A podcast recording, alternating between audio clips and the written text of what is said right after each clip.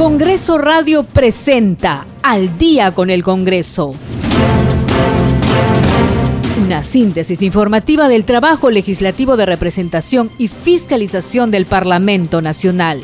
Una producción de la Oficina de Comunicaciones del Congreso de la República.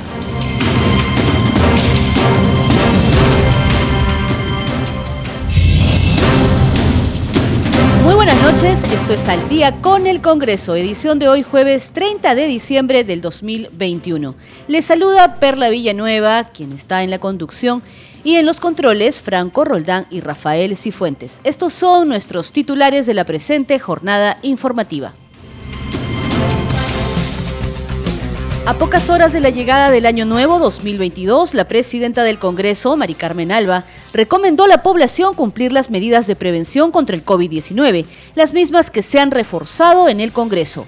Aseguró que en adelante los trabajadores y congresistas que no se encuentren vacunados deberán realizar trabajo remoto y no presencial para evitar la propagación del virus. La congresista Susel Paredes informó que se encuentra recabando firmas para censurar al ministro de Transportes Juan Silva, fue durante la conferencia de prensa con gremios de transportistas ante la resolución ministerial 1354-2021 del Ministerio de Transportes y Comunicaciones que formaliza el taxi colectivo. Más de 3 millones de micro y pequeñas empresas que hay en el país se beneficiarán con la ley aprobada por el Congreso que regula el pago de facturas a 30 días.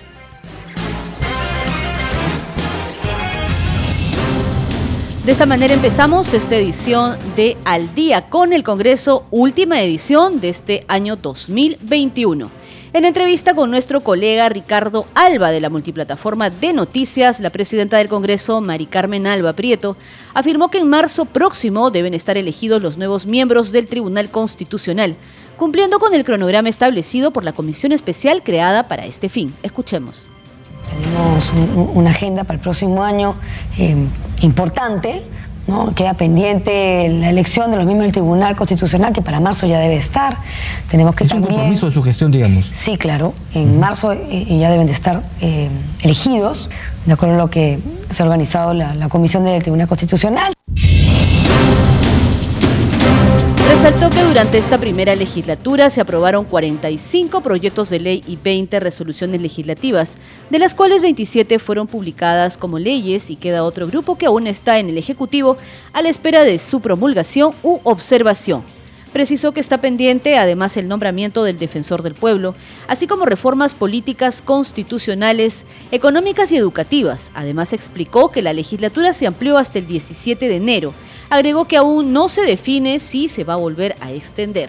Sobre las medidas de prevención contra el COVID-19 que se han reforzado en el Congreso, aseguró que en adelante los trabajadores y congresistas que no se encuentren vacunados deberán realizar trabajo remoto y no presencial. Nosotros seguimos la invocación, la exhortación del MINSA, de acuerdo a la, a la norma que emitió para todas las entidades estatales. Eh, para que ingresen al Congreso tienen que estar necesariamente vacunados. Uh -huh. Para eso hemos, eh, en el mismo carnet, hemos, están poniendo en recursos humanos un holograma para que se identifique quiénes están vacunados y el que no se ha vacunado tendrá que hacer trabajo virtual. ¿Esto incluye parlamentarios a también? A todos, a todos, uh -huh. todos los trabajadores, desde congresistas hasta los de planta. La presidenta del Parlamento Nacional pidió a la ciudadanía cuidarse y cuidar a la familia en estas fiestas de fin de año. Tenemos que cuidarnos por el COVID. Sabemos que está avanzando. Estamos definitivamente en una tercera ola con esta nueva variante Omicron. Que sigan todos los protocolos de bioseguridad y que el MINSA recomienda. Y unas felices fiestas para este año eh, nuevo y siempre cuidándose, porque si nos cuidamos nosotros, cuidamos también a nuestra familia. Y ahora les contamos que en el siguiente periodo legislativo la Comisión de Educación se ha propuesto acompañar y vigilar el retorno presencial o semipresencial de las clases escolares, priorizando la salud de los niños y adolescentes. Así lo ha manifestado el congresista Esdras Medina, presidente de este grupo de trabajo parlamentario. Escuchemos el informe de la multiplataforma de noticias. A pocos meses del inicio del año escolar 2022, el presidente de la Comisión de Educación, Esdras Medina, cuestionó la actuación del Minedu. Es preocupante que recién haya salido la resolución ministerial con las directivas para el inicio de año. Pero bueno, ahora lo que tenemos que hacer es prepararnos para que sea ya presencial. Dijo que es urgente volver a las clases presenciales. En diferentes lugares y sobre todo en las partes altas y en las regiones de todo el Perú, no se ha logrado cerrar la brecha, la brecha virtual. Y son dos años que nuestros estudiantes han estado recibiendo enseñanzas, algunos no han recibido virtualmente, por lo tanto es necesario la presencialidad. Y anotó que desde la comisión que preside seguirán trabajando por los estudiantes del país. Usted está escuchando Al día con el Congreso y más de 3 millones de micro y pequeñas empresas que hay en el país se beneficiarían con la ley aprobada por el Congreso que regula el pago de facturas a 30 días. Conozcamos más sobre esta norma aprobada por el Parlamento Nacional en el podcast Conoce tu ley, elaborado por nuestro compañero José Trujillo Ripamonti. Han votado a favor 116 congresistas dos en contra y seis abstenciones. Ha sido aprobada la ley de presupuesto del sector público para el año 2022. Eh, lo que va a garantizar es asegurar su cosecha, sus sembríos y permitir pues, que no afecte a los hermanos agricultores y que no afecte el abastecimiento en los principales mercados del país. Donde hay una buena administración de justicia, tendremos no solamente seguridad ciudadana, sino seguridad jurídica. Habrá confianza en la inversión. Congreso Radio, un Congreso para todos, presenta Conoce tu ley. El podcast que te explicará el impacto en tu vida diaria de las leyes que aprueba el Parlamento Nacional.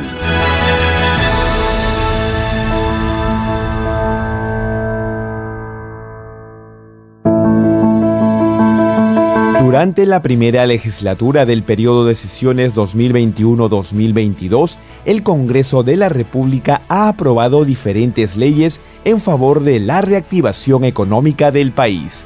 Una de ellas beneficia directamente a más de 3.1 millones de micro y pequeñas empresas MIPES la ley número 31362, Ley de Pago de Facturas MIPE a 30 días, que busca regular el pago oportuno de facturas comerciales o recibos por honorarios girados a empresas de los sectores privado y público.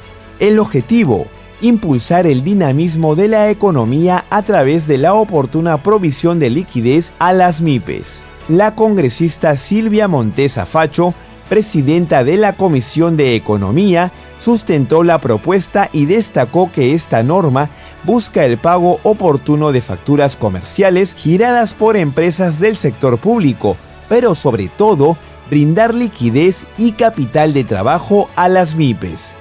La propuesta legislativa busca dinamizar la cadena de pagos, siendo las MIPES el eje de la propuesta mientras el decreto de urgencia 013-2020 impulsa la competencia en el mercado financiero a través del ingreso de nuevos actores para otorgar financiamiento a las MIPES. Por su parte, el legislador Carlos Anderson de Podemos Perú, autor de la iniciativa, precisó que las micro y pequeñas empresas alcanzan el 95% de la fibra empresarial del Perú. Las pequeñas, las, más pequeñas, las microempresas y las pequeñas empresas tienen el costo de financiamiento más alto que existe en el país. Y sin embargo, hasta este momento se ven sometidas siempre a un poder de negociación que está total y absolutamente desbalanceado. Este proyecto de ley justamente trata de darles un poco de poder de negociación, que va a asegurar justamente que las empresas pequeñas y las más pequeñas tengan acceso a capital de trabajo. Solo en el año 2020, las MIPE emplearon a un 26.6% de la población económicamente activa en el país, según la congresista Jenny López de Fuerza Popular. En el Perú, en el 2020, las MIPES constituyeron el 95% de la estructura empresarial y emplearon a un 26.6% de la población económica activa, según la encuesta nacional de hogares en AJO. La norma alcanzó el consenso de los grupos parlamentarios.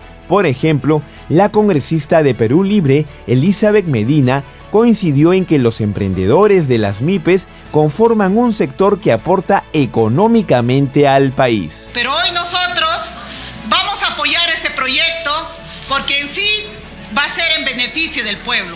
Esta norma es solo una de las leyes aprobadas por el Congreso en la primera legislatura 2021-2022, en beneficio de millones de peruanas y peruanos para reactivar la economía nacional y proteger a ciudadanos vulnerables por la pandemia de la COVID-19.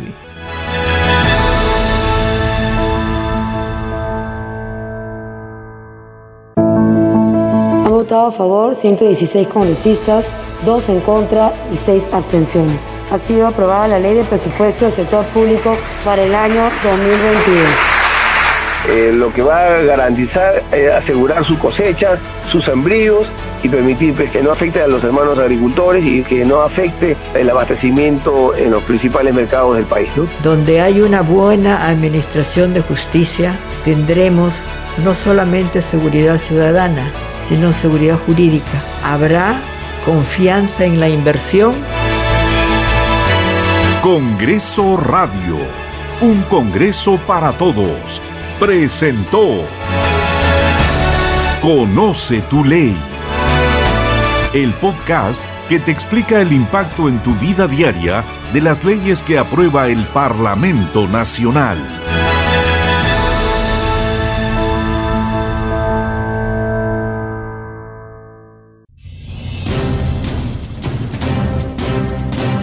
Seguimos en Al día con el Congreso a través de la señal de Radio Nacional. A esta hora estamos en comunicación telefónica con la congresista Silvia Montesa. Ella es presidenta de la Comisión de Economía del Congreso. Congresista, muy buenas noches. Bienvenida. Buenas noches. Un saludo a cada uno de ustedes y por intermedio de ustedes a la representación nacional. Gracias, congresista. Bueno, eh, queríamos conversar con usted un poco para que nuestros oyentes puedan conocer sobre el trabajo parlamentario que se ha venido haciendo en la Comisión de Economía a poco de finalizar este año 2021. Sí, bueno, eh, nosotros, eh, bueno, mi persona como presidente de la Comisión de Economía, nos sentimos satisfechos de haber trabajado muy arduamente nosotros tenemos dos leyes aprobadas ya por el, que han sido promulgadas y cinco dictámenes que se aprobó en, en la Comisión de Economía y que ha pasado, eh, que va a pasar al Pleno para su debate, ¿no? Estamos a la espera. Eh, y todo esto lo hemos hecho para reactivar la economía en el país, pensando en la crisis económica que estamos atravesando y, y, y donde queremos pues de que de que el país salga adelante a, a partir de estos problemas que tenemos con la pandemia, la crisis económica, la crisis política, social que atraviesa el país. Un poco congresista, resultado del consenso, no solo eh, con las diferentes bancadas que tienen representación en el Parlamento, sino también con el Poder Ejecutivo, ha sido la aprobación de esta ley de presupuesto, de equilibrio financiero y de endeudamiento del sector público para el próximo año. Claro, eh, sí, bueno, nosotros eh, eh en esta, este, en ese dictamen y que ahora ya es ley que se aprobó eh, en cuestión de, de, de toda la, la, lo que solicitó el ejecutivo. Eh, fuimos la segunda comisión en economía pero la lo que pasó el dictamen que pasó fue la, la comisión de constitución pero sí aportamos hemos aportado eh, varias eh, opiniones que han sido consideradas. Por lo tanto, pues el Ejecutivo lo, lo ya lo promulgó y ahora pues tendrá que ponerse en, ya en, actividad, ¿no? Para que lo puedan desarrollar. Y otra de las normas, congresista, permítame, que ha generado sin duda expectativa, es la del pago de facturas MIPE a 30 días, que va a beneficiar, bueno, según tenemos entendido, a más de 3 millones de micro y pequeñas empresas, esto en el contexto, como usted muy bien lo ha dicho, en el contexto de reactivación económica post-COVID. Sí, bueno, eso lo sacó la Comisión de Economía, que ahora ya es la ley, es la 31362, ¿no? Donde eh, impulsamos ese, ese proyecto de ley para que tanto la empresa privada como la pública, pues, eh, le pague 30 días a, a, a las MIPES, ¿no? Y eso también es, lo hicimos con la finalidad de impulsar el dinamismo económico de, de nuestro país, ¿no? Y las empresas puedan tener liquidez también, ¿no? Sí, congresista. Y ya lo último que se ha aprobado también en economía y que, bueno, ha tenido, eh, digamos, ha generado bastante expectativa es eh, la ley que autoriza el crédito suplementario, ¿no? Para el presupuesto del sector público para el año fiscal 2021, eh, en el marco también de la reactivación económica. Sí, sí, bueno, también se aprobó pues el presupuesto y esperemos que el 2022 también con todo lo que se haya aprobado también ya mejore esta situación económica y genere el empleo porque eh, nuestra población nos pide a gritos el empleo, ¿no? Porque se, se tiene que generar empleo a través de las obras públicas y y estas familias pues puedan tener el sustento que, que necesitan, ¿no? con, la, con esta reactivación económica.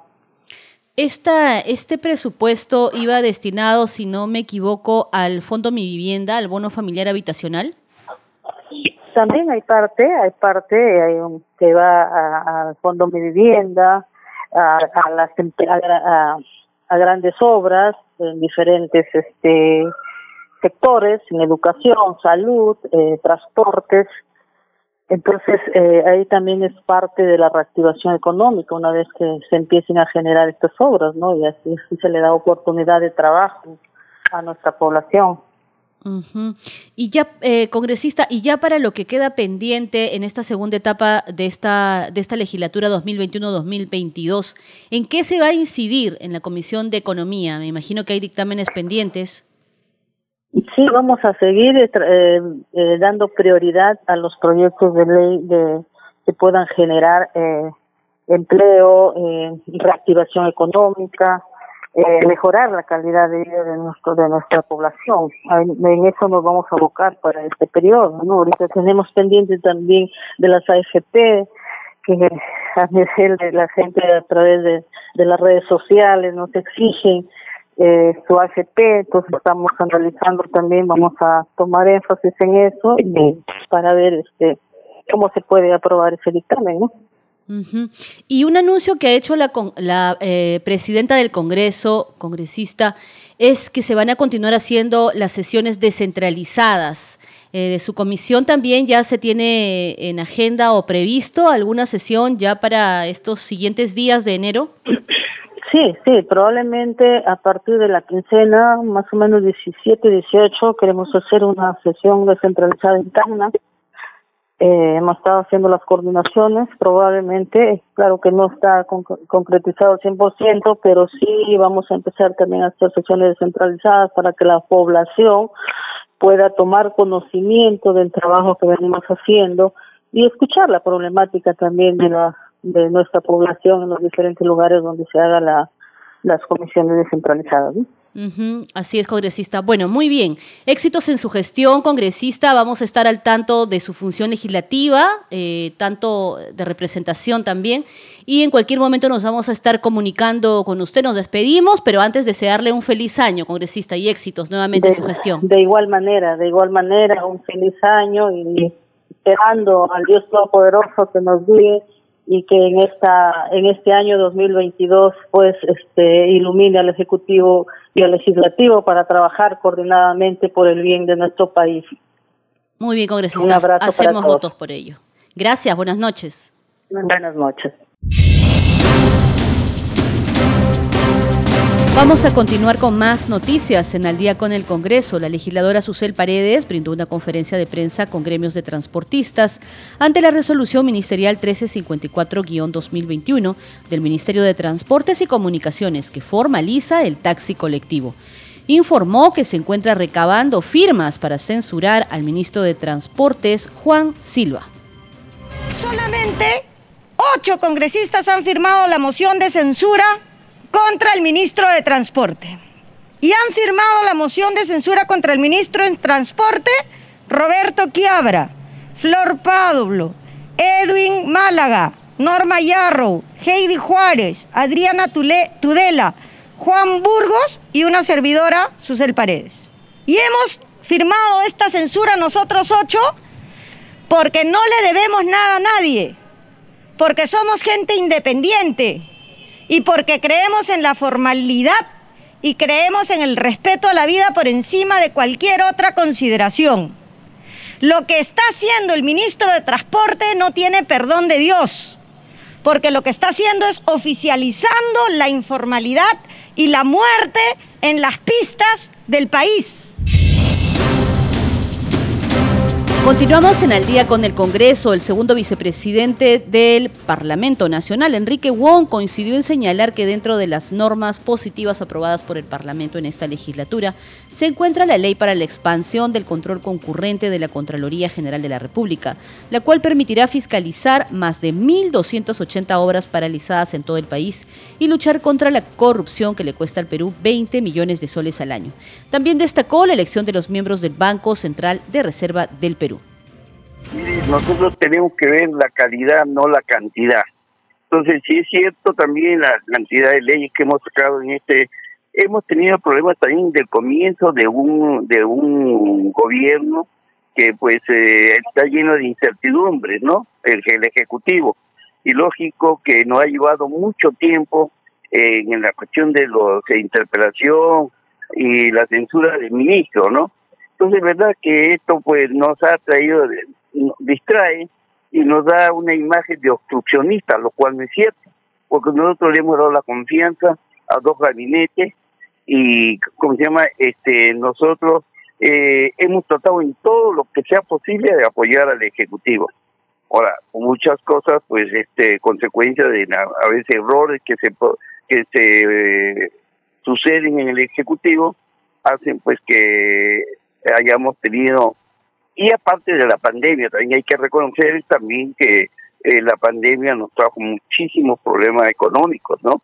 La cantidad de desocupados, de la gente que está completamente abandonada, ¿no? El costo de vida es muy alto. Pero que el que más sufre siempre es el pueblo, porque suben los impuestos como quiera que sea, o suben los costos de los productos, por las consecuencias que sea, por ruido externo, problemas internos, el que paga siempre es el, la gente más pobre, porque no tiene a dónde recurrir más que a su sueldo como empleado, como trabajador, o incluso como este eh, el problema de la eh, de los informales, ¿no? El gran porcentaje que ha aumentado. Pues yo prefiero un informal a no tener un delincuente. Igualmente, como ahorita se está viendo en la cuestión del transporte, ¿no? Es decir, el, el colectivo sí sirve, hay que regularlo porque este problema no viene de este ministro de Transporte, viene del anterior de Sara, ¿no? Entonces, eh, el Congreso yo creo que hemos hecho, mire, lo positivo, se nombraron los tres miembros del Banco Central de Reserva. Hemos sacado por insistencia la ley de eh, control concurrente. Sí. Ya, y que lo vamos a completar con lo vinculante, porque ahí, ahí sí hay un arma verdadera y real para enfrentar la corrupción. Sí, en ese sentido. La palabrería, todos los buenos deseos acaban cuando nosotros apliquemos el control concurrente, porque es un control que se ve desde el inicio de la licitación. Para fecha que de inicio y fecha de terminación de una, una infraestructura, porque la mayor grado de corrupción queda en la, en la corrupción de puentes, de carreteras, de escuelas, de hospitales. Entonces todo eso hace pues que eh, ¿por qué tenemos más de 3.280 obras paralizadas que nos cuestan 20 mil millones? ¿Por qué también nos preguntamos cuánto es lo que el mismo Contralor lo dice? Que de que eh, por la corrupción se pierden cerca de 18 a 20 mil millones de, soles al año. Eso estamos viendo con los últimos gobernadores, corrupción e incapacidad ¿no? de ejecutar su presupuesto. Entonces, nosotros esta ley es importantísima y vamos, estamos a punto ya de concluir, ya aprobamos la por insistencia, aprobamos esta, esta ley que de, control concurrente que fue observada por Sagasti, pero ahora estamos aplicando nosotros también vinculante, es decir, que la Contraloría tenga responsabilidad también porque la Contraloría, ese control concurrente va a llevar un porcentaje del 2% sobre obra de los de más de 10 millones. Y calculamos que nosotros deben ser como 25 mil millones, 500 millones. Entonces, para que contrate buenos especialistas, buenos técnicos, y no como la corrupción que abunda en todo el país. Por yo estoy ahorita en Trujillo, es una vergüenza su calle, una, una vergüenza, todo puro hueco, no se puede transitar. Es que vergonzoso la forma como tiene su calle Trujillo, una de las principales ciudades del Perú. Esto es al día con el Congreso. Vamos a una breve pausa, pero regresamos con más noticias del Congreso de la República.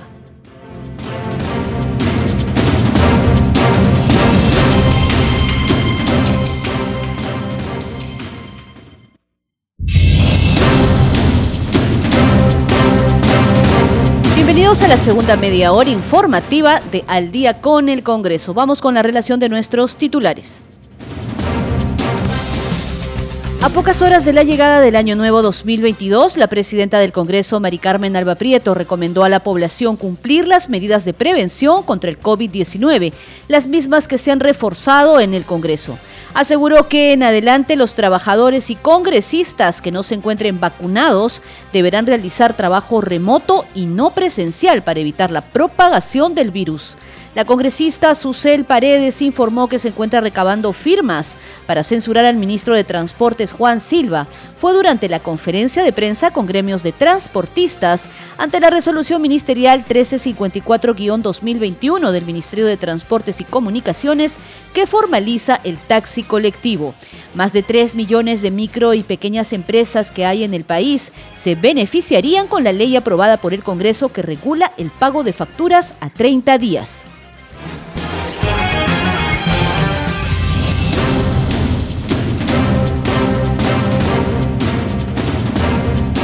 Empezamos esta segunda media hora informativa con la sesión de la Comisión de Presupuesto y Cuenta General de la República que aborda precisamente el proyecto de ley que asegura el otorgamiento de ayuda económica a las niñas, niños y adolescentes por orfandad a causa del COVID-19 durante el estado de emergencia o que la madre haya fallecido por feminicidio. Escuchemos parte de la sesión de esta comisión.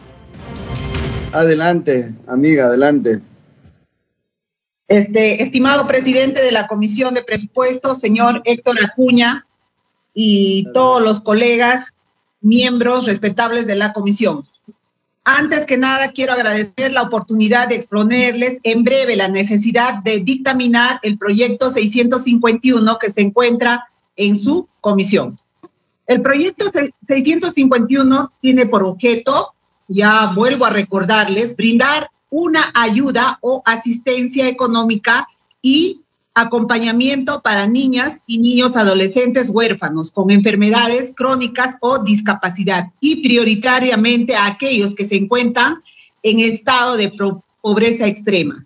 Para lograr esto, este proyecto involucra a diversas entidades del Estado para garantizar el adecuado desarrollo integral de estos niños, niñas y adolescentes, cada uno en sus competencias pertinentes. Solo para dar un dato importante, Perú, muy a nuestro pesar, lidera la lista de los países con más huérfanos durante la pandemia del COVID-19. ¿De dónde lo sacamos esa información? Del Banco Mundial. Dicho esto, debo también informar que el dictamen bajo análisis de esta sesión es inex inexacto al señalar que el proyecto de ley 651 cuenta con una opinión desfavorable, puesto que no, no contempla con otros factores que son importantes de resaltar y vamos a compartirlo con ustedes para que vean su real importancia y la necesidad en su dictaminación favorable. El proyecto de ley 651 es un proyecto que se acumuló con otros dos en la Comisión de Mujer y Familia, proyecto 680 y 834. Cuenta con un dictamen favorable de nuestra comisión. El proyecto 680 es un proyecto de similar tenor al proyecto bajo el análisis de autoría del Poder Ejecutivo. En ese sentido, que para darle viabilidad a todos los proyectos. El proyecto 680 ha sido el marco de referencia a nivel económico para los otros dos proyectos acumulados, debido a que sustento que ha sido revisado por el propio Ministerio de Economía. En ese sentido, de dictaminar desfavorablemente al proyecto 651. Podría complicar la aprobación de los tres proyectos acumulados, la 651, la 680 y la 834. En el Pleno, dejando sin este apoyo económico a muchos niños y niñas y adolescentes huérfanos del país. Cabe indicar que en la respuesta remitida por el Ministerio de Economía y Finanzas al al pedido de opinión remitida a vuestra comisión, oficio 1453-2021 EF, se indica justamente que el proyecto 680 cuenta con la evaluación correspondiente por parte de dicho ministerio. Esto ya está aprobado. Por dichas razones, queridos amigos y colegas de esta respetable comisión, les pedimos nos acompañen en este proyecto dictaminándole favorablemente para que el mismo tenga viabilidad plena y llegue al debate con todo a favor. Eso es todo, mi querido este, presidente, mi participación al respecto. Pensemos más que todo en todos los niños y niñas y adolescentes que se encuentran hoy este, desamparados Acá no, no podemos hacer populismo, lo que queremos es ayudar a esa gente que tanto nos necesita. Mis queridos colegas, eh, estamos llanos a escuchar cualquier participación, pero siempre con respeto y mesura. Muchísimas gracias y que Dios los bendiga. Gracias, congresista Elizabeth. Amigos congresistas, eh, debo indicar que la señora ministra ha sido, su exposición ha sido centrada al de proyecto ley 680 y no al 651 para la cual fue invitada. Yo voy a someter a votación, a consideración de los señores congresistas, la propuesta del congresista Soto para que se pueda pedir al Consejo Directivo y ingrese el nuevo proyecto de ley y podamos dictaminarlo en conjunto. Y eh, por el momento suspenderíamos la, la, sesión hasta que ingrese el proyecto de ley con el compromiso que de toda la comisión de estar listos, estar atentos en cuanto ingresa para nosotros dictaminarlo, pues, porque se trata de un proyecto de ley importante, pero que tenemos que guardar la formalidad y la seriedad del caso. Señores congresistas, si no hubiera Vamos con otras noticias. La Comisión de Comercio Exterior recibió la opinión de los directores regionales de turismo de Puno y de Ica respecto a la creación del boleto turístico en ambas regiones. En la sesión, los congresistas expresaron además su preocupación sobre el destino del dinero recaudado. Con la finalidad de conocer la opinión de los gobiernos regionales de Puno e Ica, la Comisión de Comercio Exterior escuchó a los representantes de la Dirección de Turismo de ambas regiones respecto a las propuestas legislativas que proponen la creación del boleto turístico de Puno e Ica respectivamente. Es de mucha importancia eh, este boleto turístico, ya que Puno carece y en años hemos estado en lucha para que se logre este esta presente, el boleto turístico en realidad. La presente ley engloba atractivos turísticos que no están declaradas. Entonces, eh, eh, solo esa observación, porque deberían ser atractivos que ya se están trabajando. Con ellos deberíamos empezar. También que no está en la presente ley eh, las islas Urus, Taquilia, Mantaní.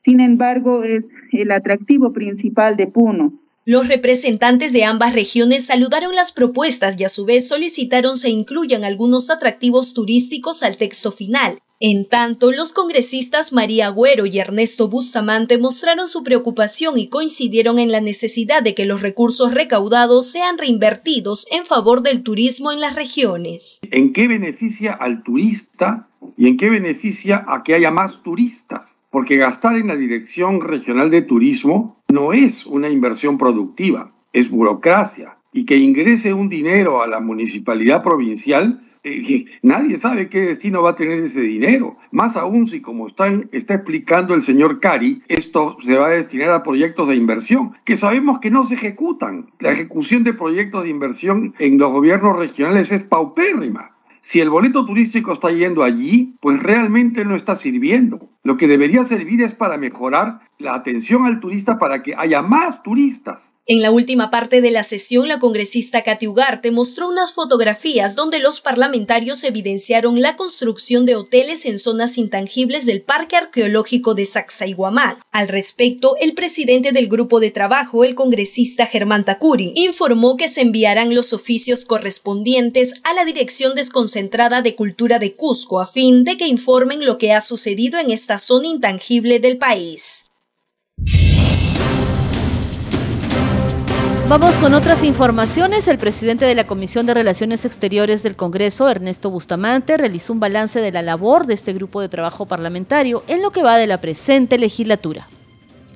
Eh, hemos aprobado ya a nivel de pleno del Congreso 10 resoluciones legislativas y tenemos en cartera para eh, presentar en el pleno para su votación y, de ser así su aprobación eh, aproximadamente 10 eh, resoluciones legislativas más. Aparte, hemos eh, aprobado a nivel de la Comisión eh, más de 60 tratados internacionales ejecutivos y dos proyectos de ley. Hemos creado también 64 ligas parlamentarias, en realidad instalado o reactivado 34 ligas, 64 ligas parlamentarias de amistad con parlamentos de otros países. Hemos hecho control político a través de comunicaciones con Cancillería y citaciones al señor canciller, eh, quien se presentó en cuatro oportunidades en la comisión. Hemos tenido en total 10 sesiones ordinarias y 3 sesiones extraordinarias. Bastante actividad ha habido en la Comisión de Relaciones Exteriores. Ha sido muy fructífero este periodo de cinco meses. Si hablamos, eh, entrando más acerca de los proyectos de ley ya trabajados desde este grupo de trabajo, eh, ¿cuáles serían algunos de estos los más resaltantes en este periodo? Bueno, por ejemplo, eh, los que están aprobados en el Pleno. En, en, el Pleno se ha aprobado un tratado, por ejemplo, con Israel, eh, es, un, tratado que tiene que ver con defensa nacional y en consecuencia eh, debe ser aprobado por el Pleno del Congreso bajo la forma de una resolución legislativa, que es lo que se aprobó.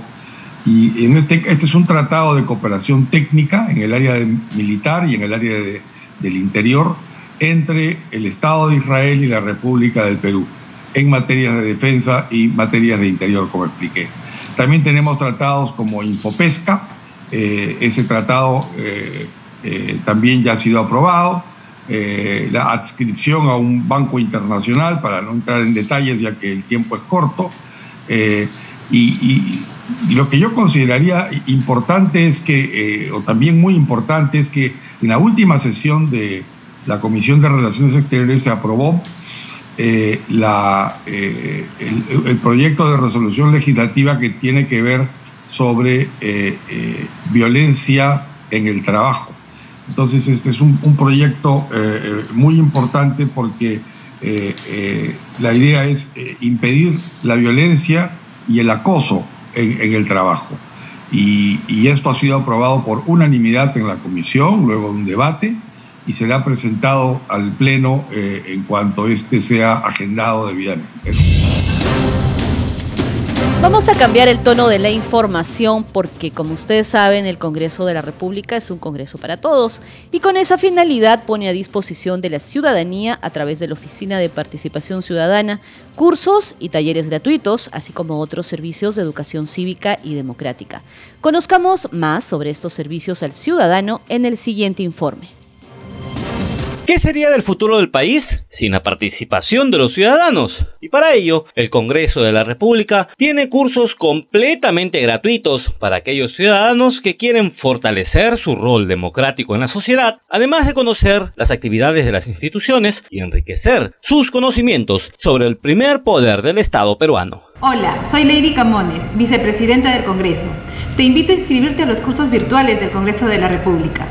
En la plataforma virtual de la Oficina de Participación Ciudadana se ha puesto al alcance de la población diferentes cursos virtuales que se llevarán a cabo durante las vacaciones de verano. Entre los cursos están el Congreso, Organización y Funciones, el de Control Político, cómo elaborar una ley, conocimiento de la Constitución Política del Perú, Mujer, Derechos y Oportunidades, Participación Política y Ciudadanía, Mujer y Política, y el curso de Procedimientos parlamentarios. Los cursos serán dictados de manera virtual y tendrán un certificado a nombre del Congreso de la República. Además, son completamente gratuitos. Los cursos virtuales iniciarán el 10 de enero y puede usted inscribirse en la página web y en el Facebook de la Oficina de Participación Ciudadana.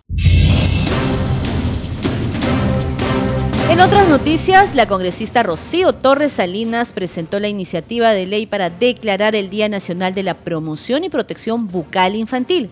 Con la propuesta se busca proteger la salud bucal de los niños y lograr que tengan un cuidado adecuado, desarrollo y bienestar físico.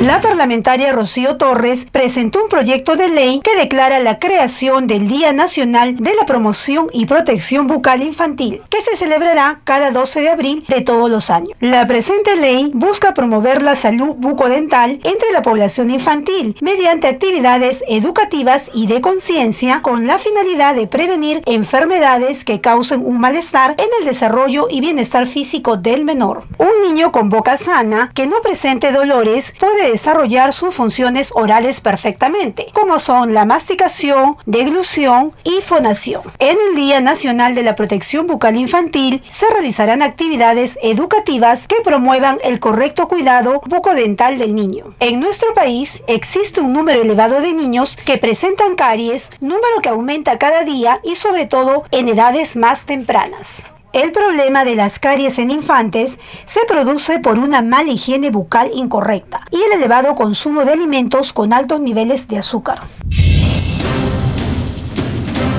Esto es al día con el Congreso y a través de un decreto legislativo presentado por el parlamentario Roberto Quiabra León, la Policía Nacional del Perú podría ejercer el uso de la fuerza para defender el territorio nacional en los casos de terrorismo y narcotráfico. Conozcamos en qué consiste esta propuesta.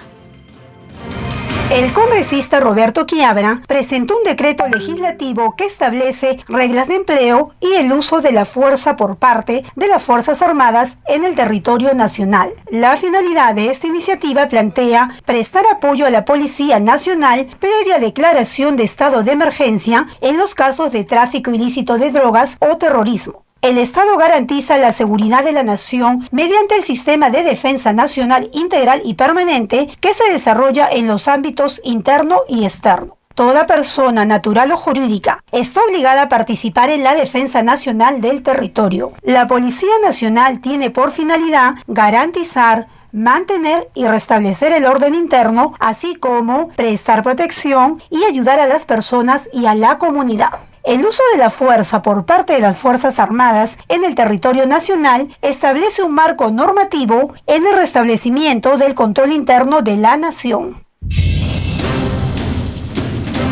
Y a esta hora les presentamos nuestra secuencia habitual Hoy se promulgó, elaborada por la multiplataforma de noticias del Congreso. Un 30 de diciembre de 2015 se publicó la Ley 3403, ley que prohíbe el uso del castigo físico y humillante contra los niños y adolescentes. El Congreso de la República aprobó esta ley con la finalidad de prohibir el uso de castigo físico y humillante contra los niños, niñas y adolescentes. Esta prohibición abarca todos los ámbitos en los que transcurre la niñez y adolescencia, comprendiendo el hogar, la escuela, la comunidad, lugares de trabajo, entre otros relacionados. Y a pocas horas de las fiestas de fin de año, El Congreso de la República les recuerda tomar las medidas de prevención necesarias para cuidar de su salud y de su familia. Estas fiestas tu familia espera el mejor regalo, que te cuides. El Congreso de la República te recuerda que las reuniones, visitas familiares y eventos sociales en domicilios a nivel nacional se encuentran prohibidas por decreto supremo. Hoy el 31 de diciembre habrá inmovilización social desde las 11 de la noche hasta las 4 de la mañana del día siguiente en todo el territorio nacional. Digámosle no a una tercera ola. El Congreso te desea felices fiestas de manera segura, por ello, quédate en casa.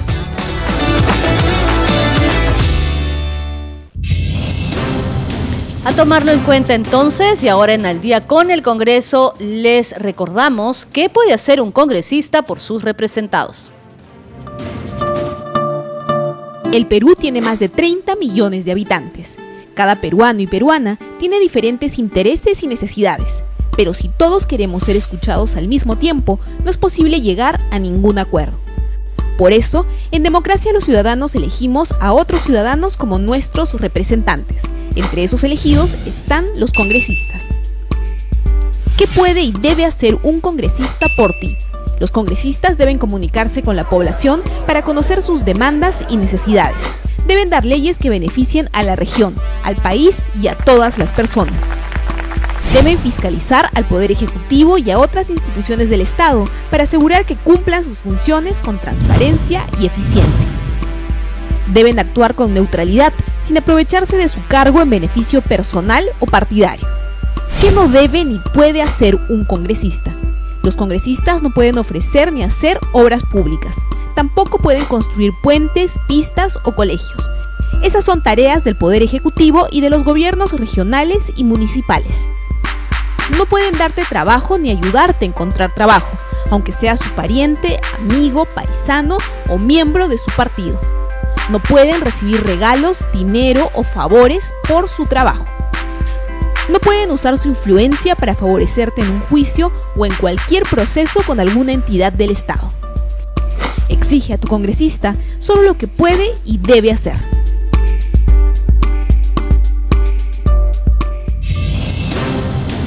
A esta hora en Al día con el Congreso a través de la señal de Radio Nacional, nuestros titulares de cierre.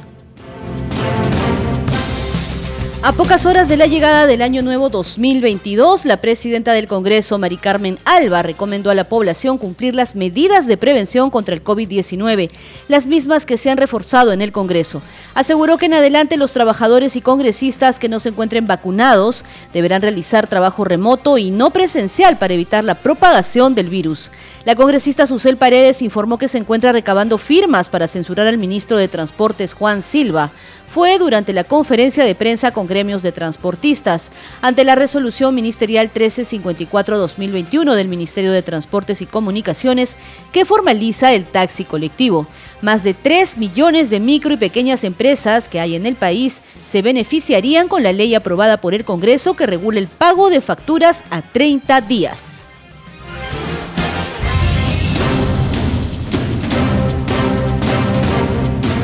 Ponemos punto final a esta edición de Al día con el Congreso del presente año 2021. De parte de todo el equipo de Congreso Radio, les deseamos salud y bienestar en este 2022. El Congreso de la República te desea felices fiestas de manera segura, por eso quédate en casa. Nos reencontramos este lunes 3 de enero a la misma hora. Gracias por su sintonía. Muy buenas noches.